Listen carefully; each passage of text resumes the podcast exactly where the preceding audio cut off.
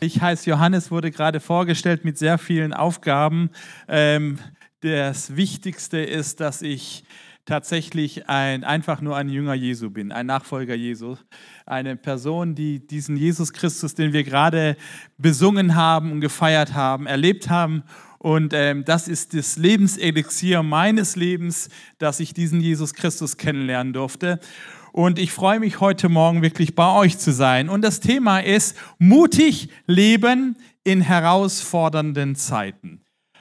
Ähm, nun ist herausfordernden Zeiten immer ein relativer Begriff, wie alles, was wir eigentlich so im Leben begegnen. Wir haben gerade gebetet für Menschen in Afghanistan. Im Verhältnis dazu ist wahrscheinlich das meiste, was wir erleben, ein gutes Leben, ja. Ähm, und trotzdem weiß ich, dass ähm, das nützt mir ja nichts, wenn irgendwo auf der anderen Seite auf der Welt irgendwie das noch schlimmer ist, wenn ich momentan selber Not erlebe und ich kenne genügend Not auch in unserer Welt. Und dann ist das Politische, das Gesellschaftliche, der Krieg, der sonst immer so weit entfernt war, wo man dachte, okay, gut, irgendwie in den Nachrichten schlimm, ist plötzlich vor die Haustür geraten und man hat das Gefühl, das ist in der Nachbarschaft findet es statt. Es berührt uns. Ähm, die meisten Leute haben Angst vor der nächsten Gasabrechnung. Ich verstehe das total. Ich überlege mir auch, wie geht das Ganze. Und da in diesen Situationen ist die Frage, wie lebe ich als Mensch in diesem Zeitalter und vor auch Warum? Was ist der Unterschied, als Christ in dieser Zeitalter zu leben, in solchen Herausforderungen? Macht der Glaube da einen Unterschied? Ähm, ist, geht es einfach alles an mir vorbei? Leben wir auf einem anderen Planeten oder ähm, können wir, leben wir mittendrin? Und ich sage euch eins, wir erleben die gleichen Ge Geschichten, die gleichen Herausforderungen, die gleichen Notsituationen. Auch Menschen, die an Jesus Christus glauben, leben ganz normal in dieser Welt. Und doch ich verspreche euch schon eins, es gibt einen großen Unterschied. Es gibt einen großen Unterschied.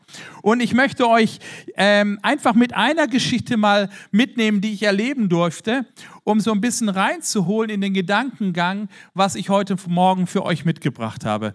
Vor ungefähr elf Jahren stand ich in Jerusalem am Grab von Oskar Schindler und ähm, hatte das Vorrecht, einen der Schindler-Juden zu begegnen. Also diese Juden, die damals im Holocaust verfolgt wurden und gleichzeitig doch gerettet wurden durch diesen Geschäftsmann Oskar Schindler, der sie in seiner Tarnfilmfirma beschäftigt hat. Die konnten das gar nicht, aber irgendwie hat er es hingekriegt, dieser einzelne Mann, einige Juden vor dem Tod zu retten. Und da war ein junges Pärchen, also ein junger Mann, eine junge Frau, die waren damals kein Pärchen, Pärchen, die haben sich aber in dieser Firma kennengelernt, haben sich verliebt, wurden gerettet, haben danach geheiratet, sind ausgewandert nach Israel.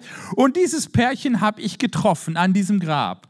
Und die coole Geschichte, inzwischen waren sie etwa beide über 90 Jahre alt. Du hast, das Leben ist nicht spurlos an ihnen vorbeigegangen. Sie waren nicht mehr so jung und dynamisch wie damals. Aber das Tolle an dieser Geschichte ist, diese Rettungsgeschichte hat Spuren hinterlassen. Das war nur ein junger Teenager und eine junge Teenagerin, die gerettet wurden, aber sie erzählten mir, dass sie gerade von einer Familienfeier kamen und diese Familienfeier waren 96 Leute. Und als sie mir das so erzählten, dachte ich, da rettet einer ein Teenager und noch, er hat auch noch andere, aber jetzt diese zwei. Und aus zwei wurden 96. Die Gefahr, wenn wir über mutig leben in herausfordernden Zeiten, dass wir immer nur den globalen Blick haben, aber keiner von uns hat die Macht, global was zu verändern, aber wir haben die Macht, im Einzelnen was zu ändern. Und da gibt es ein Satz im Talmud, der heißt, wer ein einziges Leben rettet, der rettet die ganze Welt. Und genau dieser Satz ist die Genetik, wie unser Gott, der Gott der Bibel, handelt. Der Gott der Bibel hat immer den Blick für die ganze Menschheit und trotzdem handelt er immer im Einzelnen. Er sieht dich, er sieht jeden Einzelnen, er sieht mich. Und ich habe euch einen Text mitgebracht, der das ein bisschen verdeutlicht. Und zwar, wir gehen in ein altes Buch im Alten Testament, das ist die erste Hälfte unserer Bibel. Und diesem Buch, das heißt das, der Prophet Jesaja. Da lesen wir gemeinsam einen Text in Kapitel 5, Vers 30 bis Kapitel 6, Vers 8. Also wir springen da ein Kapitelgrenze, aber das werdet ihr gleich sehen, warum wir das machen. Kapitel 5, Vers 30. Wenn du deine Bibel dabei hast, im Handyformat oder Papierformat, darfst du gerne mit aufschlagen. Ich finde es immer gut, wenn wir so eine Kultur leben, dass wir das Wort Gottes ehren. Ähm, die Form, wie wir das tun, kann unterschiedlich sein, aber es ist das Vorrecht, dass Gott uns sich offenbart hat, auch durch sein Wort. Da heißt es, wenn man dann das Land ansehen wird, siehe, so ist finster vor Angst. Und das Licht scheint nicht mehr über ihnen. In dem Jahr, als der König Usia starb, sah ich den Herrn sitzen auf einem hohen und erhabenen Thron und sein Saum füllte den Tempel. Seraphim standen über ihm. Ein jeder hatte sechs Flügel. Mit zweien deckten sie ihr Antlitz, mit zweien deckten sie ihre Füße und mit zweien flogen sie. Und einer rief zum anderen und sprach, heilig, heilig, heilig ist der Herr Zebaoth. Alle Lande sind seiner Ehre voll. Und die Schwellen bebten von der Stimme ihres Rufens und das Haus ward voll Rauch. Das war mal ein krasser Gottesdienst. Wobei, der passt auch ins 21. Jahrhundert mit dem Rauch. Okay, da sprach ich, wehe mir, ich vergehe, denn ich bin unreiner Lippen und wohne unter einem Volk von unreinen Lippen. Denn ich habe den König, den Herrn Zebaoth, gesehen mit meinen Augen.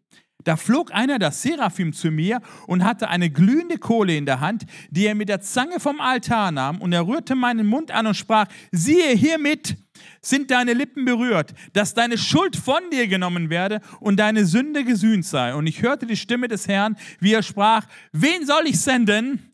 Wer will unser Bote sein? Und ich sprach, hier bin ich, sende mich.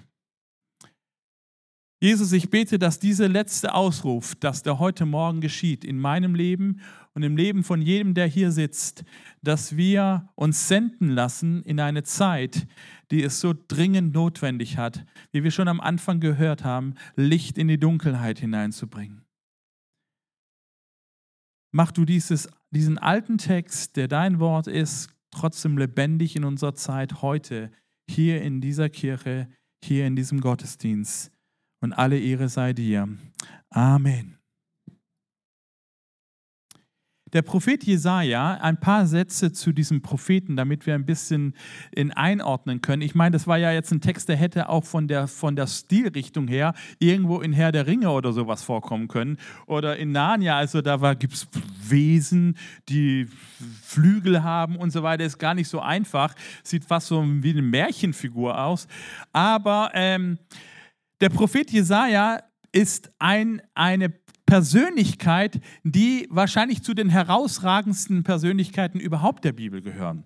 Sein Buch ist ein ziemlich komplexes Buch. Ein paar Sätze zu seiner Person. Er hat ziemlich in einer langen Zeit gedient im Südreich Israels. Also Israel wurde aufgeteilt in zwei Hälften, das Nordreich Israel und das Südreich Juda. Und er diente unter mehreren Königen. Er hatte es ziemlich viel Einfluss. Er lebte aber auch gleichzeitig ähm, in einer Zeit, die sehr dunkel war, sehr, sehr bedrohlich, sehr ängstlich war. Es gab so einen Nachbar ziemlich weit im Norden, das Weltreich der Assyrer, Nineveh, Assur, das war so die, dies, das war der Big Player seiner Zeit, das war der große Zampano und wenn der auftrat, das war kein Nachbar, mit dem du gerne grillen wolltest, ja, weil wenn der zu dir kam, dann hat der nicht mit dir gegrillt, sondern der hat dich gegrillt. Also das, äh, das war, wenn der Assyrer näher kam, das mochte keiner, da hatte alle Angst davor und er kam immer näher, immer näher. Die Bedrohung kam immer näher auf das Südreich. Das Nordreich ist schon vorher durch diese Assyrer ähm, platt gemacht worden und wenn die mit, wie die mit ihren Feinden umgingen, das war wirklich grausam. So, so Urteile wie das Pfählen oder das Dreschen, also einfach mit dem, mit, dem, ähm, mit dem Flug zum Beispiel über Feinde fahren, um sie zu bestrafen, das war so die, die Methode der Assyrer. Ja? Ähm, in der Zeit lebte dieser Prophet Jesaja. Er scheint guten Zugang zu haben haben zu den Königen und man vermutet oder man weiß, dass er zum Adelshaus gehört. Also er war Teil der Königsfamilie und deswegen hatte er, konnte da ja zu seinem Cousin oder wer auch immer, der da auf dem Thron saß, guten Zugang haben. Er wird deswegen auch der Fürst der Propheten genannt, weil er tatsächlich so ein Adliger war. Aber das ist nur ein Grund, warum er so genannt wird. Der andere Grund ist der, dass sein Buch, obwohl es 500, 600 Jahre vorher geschrieben wurde, so viel von der Jesus-Geschichte schon prophetisch enthält, dass er der Fürst der Propheten genannt wird. Das Neue Testament greift ständig auf dieses Buch zurück, weil es so viel, trotz Dunkelheit, schon so viel Licht da drin ist, dass es auch manchmal das fünfte Evangelium genannt wird. Also das ist ein spannendes Buch. Nicht immer leicht zu lesen, ganz ehrlich. Äh, wenn du dieses Buch liest, da gibt es Abschnitte, die kennen wir fast auswendig und dann gibt es wieder Abschnitte, wo du denkst, ich verstehe gar nichts. Okay, das ähm, ist auch okay so. Ähm, das ist ja spannend, dass die Bibel nicht so ganz so einfach geschrieben ist. Immer, das gibt uns eine Hausaufgabe, die wir ein Leben lang nicht langweilig finden. Stell mal vor, das Buch wäre so ein Kindergartenbuch. Da würde ich ja auch irgendwas sagen, ich habe keine Bock mehr, das Buch zu lesen. So bleibt es spannend ein ganzes Leben lang. Okay, jetzt zu unserem Text zurück. Unser Text macht uns, gibt uns viele Gedanken und ich möchte euch drei Gedanken heute mitgeben. Das erste nenne ich mit der Überschrift Sehen sehen. Alles fängt an mit Dingen, die wir sehen. Was siehst du? Worauf schaust du? Was ist deine Blickrichtung? Und dieser Text fängt an mit dem Gedankengang, wenn man dann das Land ansehen wird, siehe, so ist es dunkel, finster vor Angst und das Licht scheint nicht mehr über ihnen. Manchmal werden Christen, kriegen Christen den Vorwurf, dass wenn du zum Glauben kommst, dann musst du deinen Verstand, dann musst du deine Augen verschließen, du kehrst in so einen, in so einen Tunnelblick rein und verschließt die Augen vor der Wirklichkeit. Das hat aber nichts, ehrlich, das hat nichts mit dem Glauben der Bibel zu tun. Der Glaube der Bibel ermutigt uns Menschen nicht, die Augen zu verschließen, noch unseren Verstand irgendwo abzugeben. Das Gegenteil ist der Fall. Der Glaube der Bibel will deine Augen öffnen für die Wirklichkeit. Und der Prophet Jesaja, er sieht, er sieht etwas. Er sagt, wenn man das Land ansehen wird, er kriecht sich nicht in seine Kirche zurück, in sein frommen, frommes Haus zurück und in seinen Tunnelblick und denkt, Hauptsache das andere interessiert mich nicht, Hauptsache mir geht's gut, ich und mein Gott, sondern er sieht die Welt und er sieht die Dunkelheit dieser Welt. Er sieht die Not dieser Welt. Christsein bedeutet nicht, bedeutet nicht, sich zurückzuziehen, sondern Christsein bedeutet, den Blick zu heben und zu schauen und zu erkennen. Und dann, wenn du wirklich erkennst, diese Welt siehst, wirst du feststellen, dass es ganz schön viel Dunkelheit gibt, ganz schön viel Not gibt, ganz schön viel Elend gibt. Menschen, die aus eigener Schuld in Elend hineinkommen und Menschen, die durch Schuld anderer Menschen hineinkommen.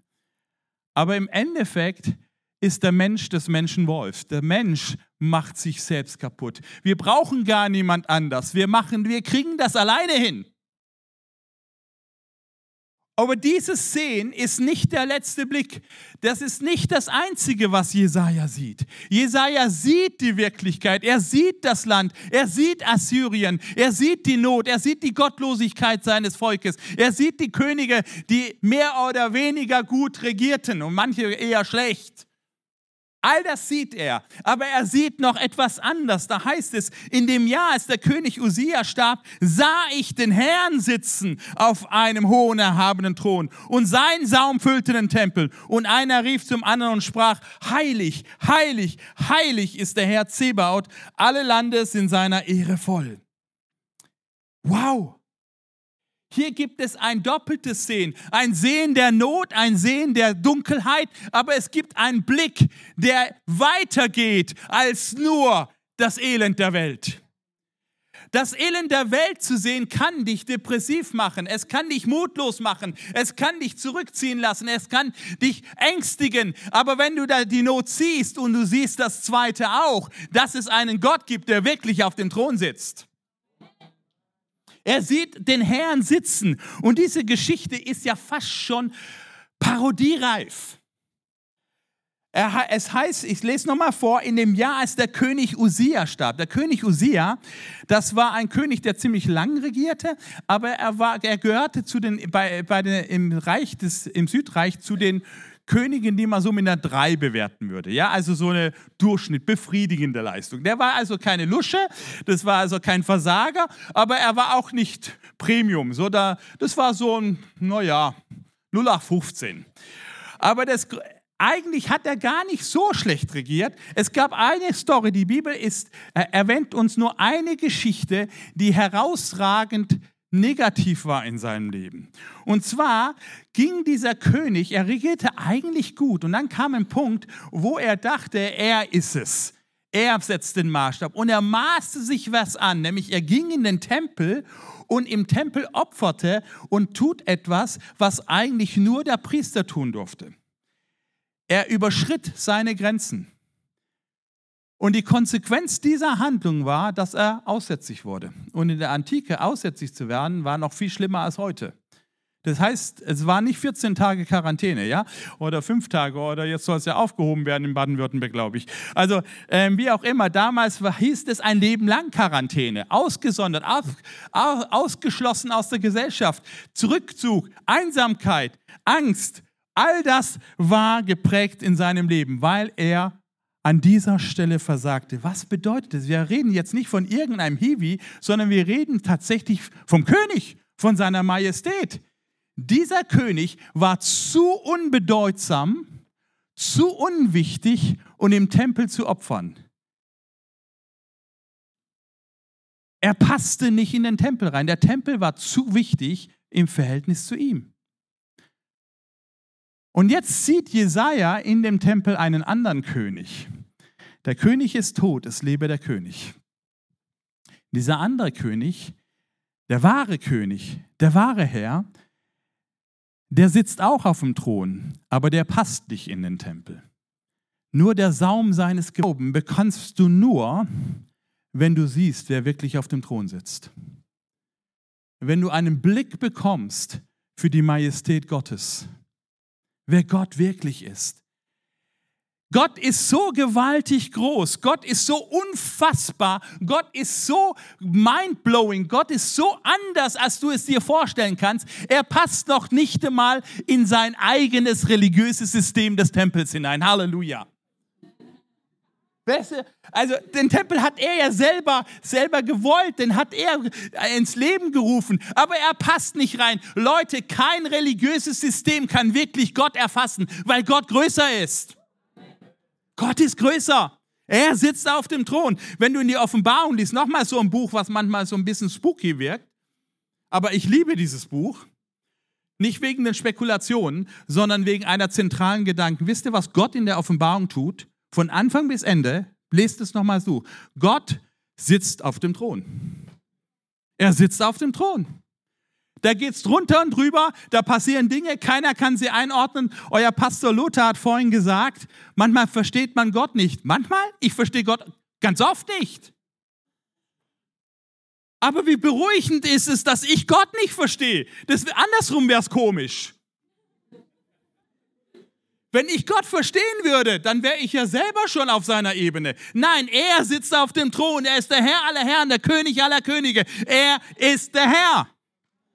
Egal was passiert, egal wie dunkel es ist, egal wie viel hell, egal wie viel Erfolg du gerade hast oder wie niedrig dein Leben ist, es ändert nichts daran, wer der Herr ist. Er sitzt auf dem Thron. Und dann kommen diese Wesen, ich komme gleich noch auf diese Wesen dazu, diese Seraphim. Und die rufen alle, der ganze Himmel ruft aus, heilig, heilig, heilig. Nun ist das für einen Mensch des 21. Jahrhunderts kein einfaches Wort, weil heilig, was heißt denn das? Also es, manche Leute verstehen das so Wesen mit so einem Teller auf dem Dach drauf, das ist ein Heiligenschein. Also manche Leute verstehen unter heilig irgendwie komisch, das ist ein Heiliger. Dann denken sie, das ist so, ein Weltfremder oder was auch immer, heilig in der Bibel. Da gibt es verschiedene Begriffe dazu, aber im Hebräischen bedeutet heilig eigentlich im Kern der andere. Der out of the box seiende, der nicht ins System passt. Alles andere ist anders als er oder er ist anders als alles andere. Er ist der Heilige. Und das ist kein Wunder, dass er so ist, weil er Gott ist. Er ist der Einzige, der nicht geschaffen ist. Er ist der Einzige, der von Ewigkeit zu Ewigkeit. Er ist der Einzige, der alles weiß. Er ist der Einzige, der alles kann. Er ist der Einzige. Wow! Da kriegst du Knoten im Hirn, wenn du über ihn denkst. Denkst du, wie, wie, kann, so, wie kann das so sein? Er ist der Heilige.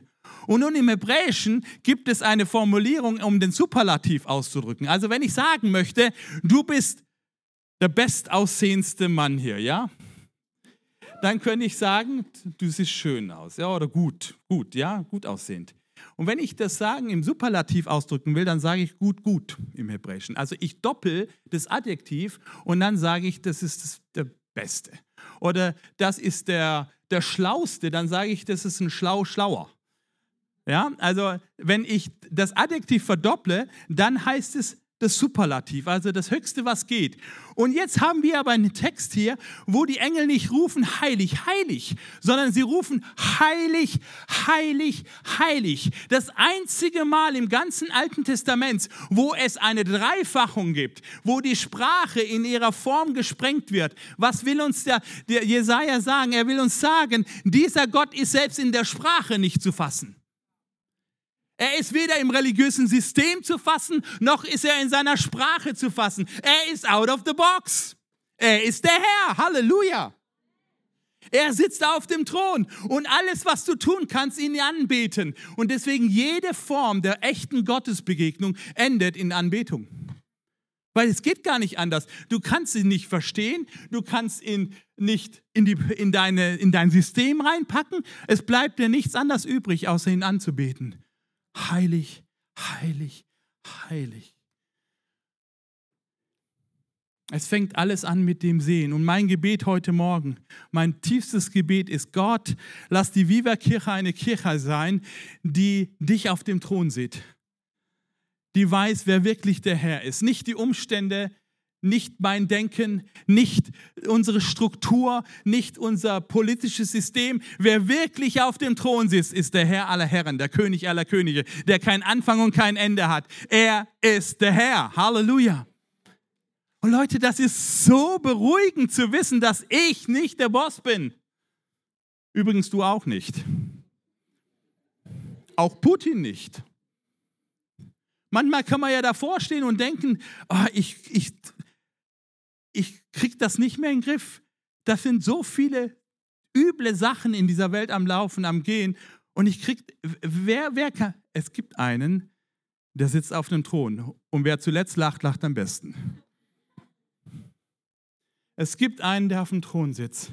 Aber so weit, so gut, würde das jeder Philosoph sagen, das würde jede Religion sagen, dass Gott Gott ist, ist eigentlich in sich klar jedem Muslim, wenn du hier Muslim bist oder auf online jetzt zuschaust, dann würdest du sagen, du hast recht. Gott sitzt auf dem Thron, er ist der Herr aller Herren. Allah ist allmächtig. Das sagt jeder Philosoph, das ist der Inbegriff von Gott sein. Das Gewaltige an dem Gott der Bibel, an dem Gott, den wir anbeten, ist, dass dieser Gott, obwohl er auf dem Thron sitzt, obwohl er heilig ist, obwohl er nicht zu verstehen ist, obwohl er allmächtig ist, dass er nicht dort bleibt. Es bleibt nicht beim Sehen, beim Philosophieren, beim, beim Spekulieren. Es kommt zu einer anderen Dimension, zum Erleben. Halleluja, es kommt zu erleben. Da heißt es dann, wir lesen nochmals weiter, da sprach ich, wehe mir, ich vergehe denn ich bin unreiner Lippen und wohne unter einem Volk von unreinen Lippen. Da flog einer der Seraphim zu mir und hatte eine glühende Kohle in der Hand, die er mit der Zange vom Altar nahm und rührte meinen Mund an und sprach, siehe, hiermit sind deine Lippen berührt, dass deine Schuld von dir genommen werde und deine Sünde gesühnt werde. Wir kommen gerade von so einer globalen Perspektive, von so einer unfassbaren Dimension, der, der auf dem Thron sitzt und plötzlich wird es ganz persönlich. Plötzlich wird es zum Du. Plötzlich kommt es zu einer Begegnung zwischen diesem, der auf dem Thron sitzt, dem Allmächtigen und mir ganz persönlich. Das ist die Geschichte der Bibel. Das ist die Geschichte von Jesus Christus, dass der allmächtige Gott nicht allmächtig nur ist, sondern dass er ganz persönlich wird. Und er kommt hier in dieser Geschichte, es ist ehrlich gesagt ein bisschen strange, ganz ehrlich. Also dieses Seraphim und so weiter. Aber der Kerngedanke in dieser Geschichte ist, eigentlich hatten die Menschen damals ein Problem, eine Not. Und diese Not hieß Assyrien. Das war ihre Panik. Das war ihre Angst. Ich weiß nicht, was deine Not, ich weiß nicht, was deine Angst ist. Ich weiß nicht, was deine Dunkelheit ist. Ich könnte dir meine erzählen. Ich könnte dir sagen, wo ich am Kämpfen bin, wo ich Not habe, wo ich Not begegne. Aber diese Geschichte ändert wieder den Blickwinkel. Es geht nicht mehr um die äußeren Umstände, um Assyrien. Die Reaktion von Jesaja ist nicht, oh, Assyrien ist schlimm, sondern er erkennt in der, im Sehen des allmächtigen Gottes, ich habe nicht ein Problem, ich bin das Problem.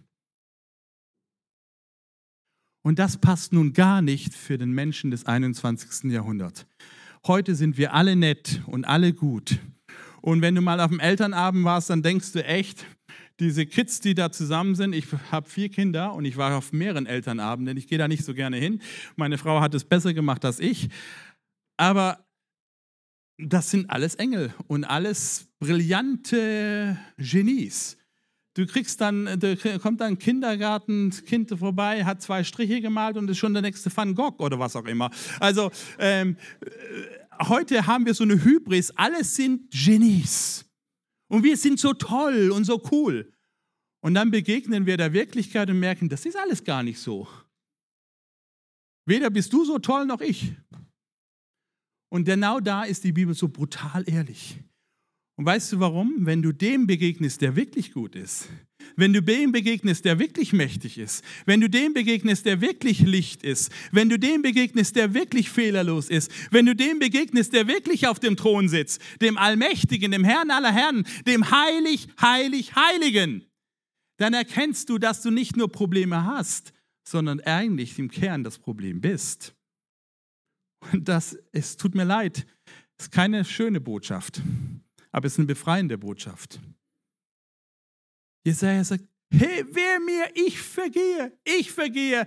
Und deswegen beten wir Christen, dieser Satz in Vater Unser, den habe ich immer so als, als Schwächsten empfunden. Wir, wir steigen ja ganz schön krass ein. Unser Vater, der du bist im Himmel, geheiligt werde dein Name.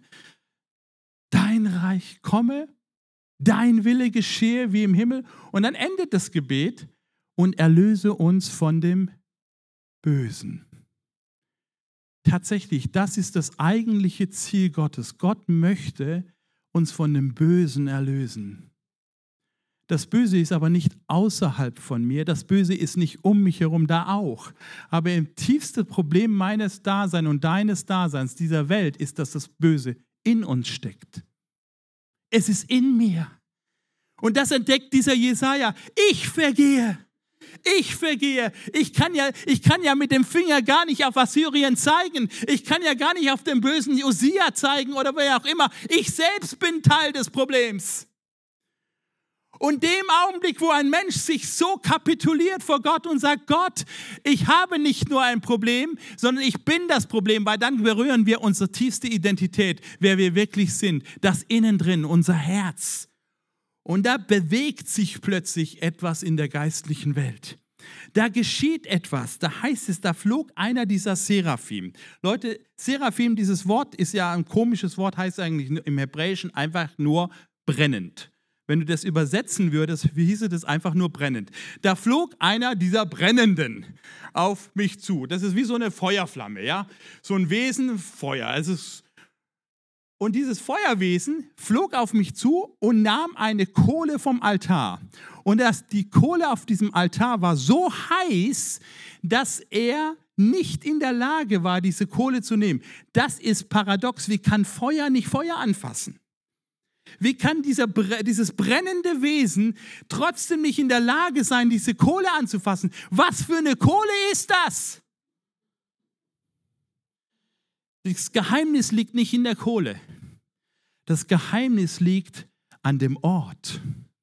Er nahm diese Kohle vom Altar und der Altar ist immer der Ort in der Bibel, durch die ganze Bibel, von Anfang bis zum Ende, der Ort, wo der Thron, der Perfekte, der Vollkommene, der Ewige, der Heilige, meiner Gebrochenheit, meiner Schuld, meiner elenden Dasein, meinem Bösen begegnet. Immer dort, wo der Himmel die Erde berührt, da ist Altar. Und dieser Altar ist so heiß, Leute, das kann selbst der Himmel nicht fassen.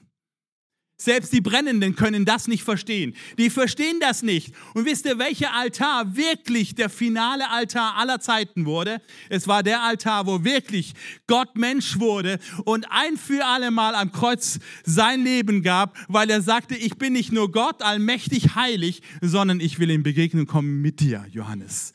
Mit dir will ich Gemeinschaft haben. Ich will dich erlösen. Ich will dich frei machen. Ich will das Böse aus dir rausnehmen. Weil stell dir mal vor, was soll Gott, der gut ist, machen? Soll er einfach die Augen zudrücken vor dem Bösen? In dem Augenblick wird der Himmel böse. Wenn Gott das Böse toleriert, wird Gott böse. Gott kann das Böse nicht tolerieren. Er kann es nur auslöschen. Aber wenn ich das Böse in mir habe, dann haben wir ein großes Dilemma. Wehe mir, ich vergehe. Ich bin, es ist aus. Schachmatt, die Story ist zu Ende. Ein allmächtiger Gott setzt die Menschheit in ein Schachmatt. Ein vollkommener Gott setzt die Menschen in Schachmatt. Mein Leben in Schachmatt. Aber nicht der Gott, der sich in Jesus Christus offenbart. Er opfert sich selbst. Er baut einen Altar ein und sagt, vergib ihnen, denn sie wissen nicht, was sie tun. Vergib ihnen. Und ich denke mir doch, die wissen genau, was sie tun. Ich weiß ganz genau, aber tief innen drin wissen wir nicht, was wir tun. Wir zerstören uns selbst, wir zerstören einander, wir schaffen die Dunkelheit um uns herum. Aber es gibt einen Gott, der nicht die Welt alleine lässt, sondern er sagt, ich will dir begegnen. Ich will, dass du mutig in diesen herausfordernden Zeiten lebst. Ich will dich erretten. Und er bringt, baut diesen Altar auf. Deine Schuld ist dir von dir genommen. Eine Berührung mit diesem Altar verändert mich, verändert dich. Vor vielen Jahren gab es eine Auswanderungswelle aus Europa nach Amerika. Viele Amerikaner, wisst ihr, sind eigentlich Europäer, die ausgewandert sind. Und auf einem dieser Auswandererschiffe war eine junge Frau mit ihrer Mutter unterwegs, um ein neues Leben in Amerika anzufangen. Eine hübsche junge Frau, sehr attraktiv. Und sie lernte einen jungen Mann kennen auf diesem Schiff. Und die Mutter beobachtete diese Liebe zwischen dieser jungen Frau und diesem jungen Mann so sehr, wie, wie Mamas das halt nur hinkriegen. Weißt, Mamas können da hinschauen und sehen, dass da hinten läuft.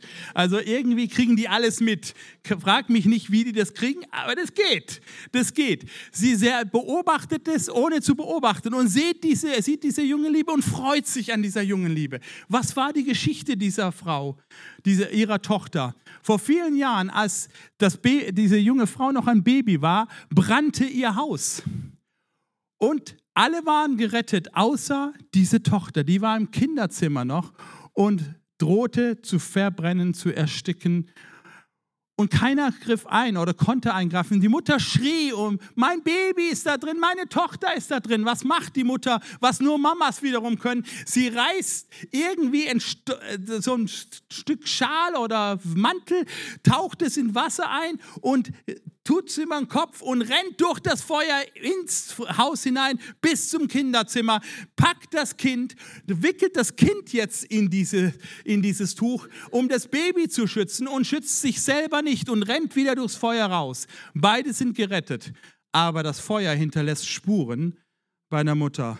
Die Mutter hat ein total verbranntes Gesicht, total entstellt.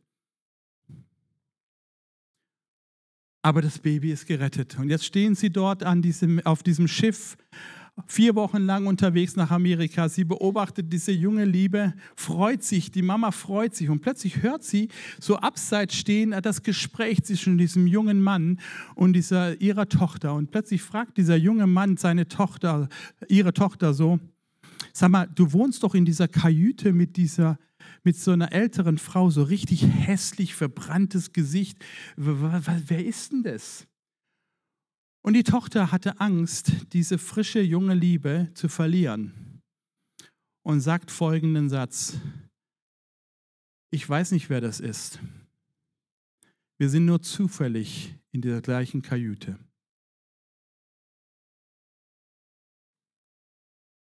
Dieser Satz war schlimmer als die Feuerflammen 20 Jahre vorher. Dieser Satz war grausamer als alles, was die Frau vorher gewagt hatte, um ihre Tochter zu retten. Aber genau das ist der Satz, den wir Menschen Tag für Tag einem Gott sagen, der allmächtig ist, vollkommen ist und trotzdem Mensch wird, um in Gemeinschaft mit uns zu leben und sagt, den will ich nicht, den brauche ich nicht. Ich bete, dass hier keiner in diesem Raum ist, der so antwortet, sondern dass im tiefsten Innern wir merken, ich brauche Errettung, ich brauche Erlösung, ich brauche Veränderung. Aber eins möchte ich euch mitgeben. Wer das wirklich erlebt hat, wer die Augen geöffnet bekommen hat, wer Gott ist, wie majestätisch, wie unfassbar er ist und gleichzeitig wie nahbar, wie persönlich, wie ganz auf der Du-Ebene dieser Gott auf mich zukommt und mich verändert, der kann nicht anders, als wenn Gott die Frage stellt, wen soll ich senden, zu sagen, hier bin ich, sende mich. Das geht gar nicht anders. Wer von dieser heißen Kohle, Leute, die ist so heiß, die Kohle des Kreuzes ist so heiß, die ist unfassbar. Die Engel verstehen Gott nicht. Das beschreibt die Bibel ganz oft, dass die Engel Gott nur anbeten in seiner Majestät, in seiner Heiligkeit, aber sie können ihn nicht verstehen in seiner Liebe, in seiner Nahbarkeit. Das kannst nur du und ich, weil für dich und für mich wird er Mensch in Jesus Christus. Für dich und für mich kommt er auf deine Ebene. Für dich und für mich verlässt er den Thron. Für dich und für mich geht er durch das Feuer hindurch, um dich zu umarmen aber du musst trotzdem Ja sagen. Und alles, was die Viva-Kirche macht, das weiß ich, weil ihr einen tollen Pastor habt, tolle Leute um euch herum. Und ey, ich gratuliere euch zu eurem Pastor. Das ist jetzt nicht Schleimen, was ich hier mache. Ähm, ich brauche auch keine neue Einladung deswegen. Also der Grund, warum ich Lothar und euch gratuliere zu eurem Pastor, ist einfach der, ich weiß, was Lothar schon in anderen Gemeinden getan hat. Aber der Grund, warum Lothar cool ist, ist nicht, weil Lothar so cool ist, sondern weil er von dieser heißen Kohle berührt wurde. Und andere in diesem Raum sind da, die diese heiße Kohle der Liebe Gottes erlebt haben. Und wenn du heute Morgen hier bist oder online zuschaust und denkst, ganz ehrlich, ich verstehe die Hälfte nicht, was ihr da macht. Eure schnulzigen Lieder habe ich auch nicht kapiert, aber irgendwie spüre ich tief innen, da ist eine, eine Notwendigkeit. Ich, ich brauche diesen Gott. Und das Krasse an dem Gott der Bibel ist, dass er sich sogar auf einen Versuch einlässt. Er heißt, schmecket und sehet, wie freundlich Gott ist. Gott lässt sich darauf ein, dass du ihn ausprobierst. Stell dir das mal vor. Das würde ich nie zulassen, dass ein Mensch mich einfach ausprobiert. Aber Gott macht es, weil er dich liebt. Aber Menschen, die das erleben, die können handeln, die können sich senden lassen. Die sind auch mutig in einer dunklen Welt. Vor kurzem hat mir ein Freund von mir, der ist Pastor im NRW, erzählt, wie er in einem Gottesdienst Sonntagmorgens seine Frau, sie haben da eine, sie haben so eine Kinderkirche, wie während der Woche ziemlich viel Action machen für Kids und da kommen viele Kinder dazu, unter anderem auch viele Migrantenkinder. Die halbe Kirche ist voller Migranten und dahinter, da war eine türkische Familie, die ihre Kinder einfach nur an diesen Kinderspielplatz brachten, weil die Kinder, dieser Kinderspielplatz so cool war. Also die hatten nichts mit der Kirche zu tun. Die Kids wurden da nur so cool aufgefangen, dass die ihre Kinder, die, diese türkische Familie, immer die Kids dahin brachten. Die waren auch keine Christen, das waren Muslime. Und eines Morgens kam diese Mutter von diesen Kindern, diese Türkin, doch in diesen Gottesdienst rein und folgende Geschichte passiert. Sie kommt rein in den Saal, sieht die Frau vom Pastor und sie kennt die persönlich von dieser Kinder, äh, von diesem Kindertreffen und sagt, Esther, du, ich habe heute Nacht von dir geträumt und deswegen bin ich hier.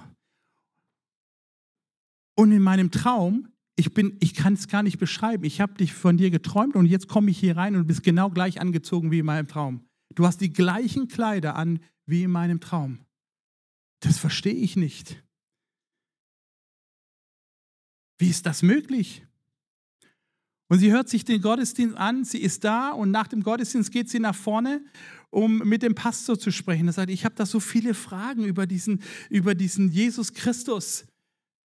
ihr wisst, dass ich nicht an Jesus Christus glaube. Doch, er ist ein Prophet, aber ich kann mir nicht vorstellen, dass er Gott ist und dass er so ist, wie ihr ihn beschreibt.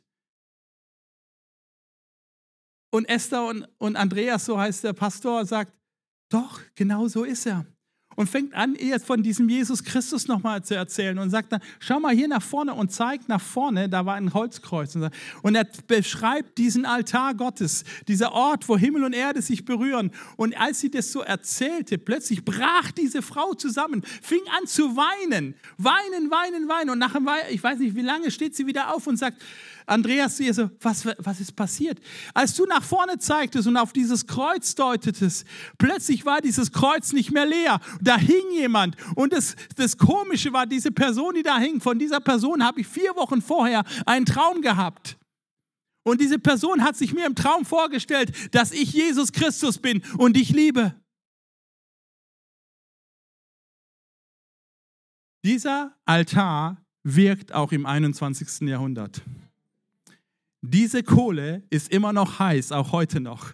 Diese Kohle kann heute dich noch berühren. Und wenn sie dich berührt, verändert sie dein Leben. Verändert sie dein Leben. Einen Pastor, den ich sehr wertschätze aus Amerika, ich kenne ihn nicht persönlich, ich habe nur viel von ihm gelesen und ich, Pastor Rick Warren, hat jetzt seine Kirche abgegeben. Der war in einem Interview, äh, wurde er gefragt, warum, wie er zu gewissen Werten seiner Zeit steht. Und Kalifornien hat ähnliche Strukturen wie bei uns. Nicht ganz, aber äh, vergleichbare. Und alles verändert sich, alles wird anders. Und du fragst dich, was gibt es da noch für Orientierungspunkte? Und dann wird er gefragt, ja, wie, wie, wie stehen Sie zu diesen Fragen, wie unsere Gesellschaft sich verändert, an Werten und so weiter? Und dann antwortet Pastor Rick Warren folgenden, sagt, ja, er holt seine Bibel raus und sagt, ich glaube an einen Gott, der auf dem Thron sitzt. Ich sage es in meinen Worten. Und dieser Gott ist Mensch geworden, er ist ewig und er meint es gut mit dir und mir. Du bist ein guter, guter Vater. Und seine Werte, an die glaube ich nach wie vor. Und dann antwortet dieser Journalist, aber das ist eine uncoole Geschichte, wissen Sie das? Sie werden in unserer Zeit nicht dafür Applaus bekommen. Menschen werden sie dafür ablehnen. Und dann antwortet er, I fear the disapproval of God more than yours. Das heißt auf gut Deutsch, ich habe mehr Respekt über, für dem, was Gott über mich denkt, als was Sie über mich denken. Wie kann einer so antworten? Wie kann er diesen Mut haben? Er weiß, wer auf dem Thron sitzt. Er weiß, wer auf dem Thron sitzt. Und dieser Gott, der auf dem Thron sitzt, ist trotzdem nicht ein ferner, mächtiger Gott nur, sondern er ist der Einzige und gleichzeitig der, der dir nahe kommt. Und das gibt dir den Mut, Menschen zu begegnen, die anders sind, Leid zu ertragen, früh aufzustehen, um, um im Technikteam hier mitzuarbeiten, weil du sagst, ich will gesendet werden. Ich will Teil dieser Mannschaft sein. Ich will einen Unterschied machen. Wer ein Leben rettet, der rettet die ganze Welt. Ich kann nicht die Welt verändern, aber ich kann ein Leben verändern. Ich kann den nächsten Schritt gehen. Ich kann Teil unserer Kinderkirche werden und da die nächste Generation prägen. Ich feiere alle Kindergottesdienstmitarbeiter. Wer, wer ist denn hier, wer arbeitet im Kindergottesdienst mit? Cool, Leute, ihr seid meine Helden. Ihr prägt nicht die Kirche von morgen, ihr prägt die Kirche von heute. Sich senden zu lassen, ein Teil der Mannschaft zu sein, die einen Unterschied macht, hat diese zwei Punkte. Du weißt, wer auf dem Thron sitzt und du bist ihm begegnet. Lass uns beten.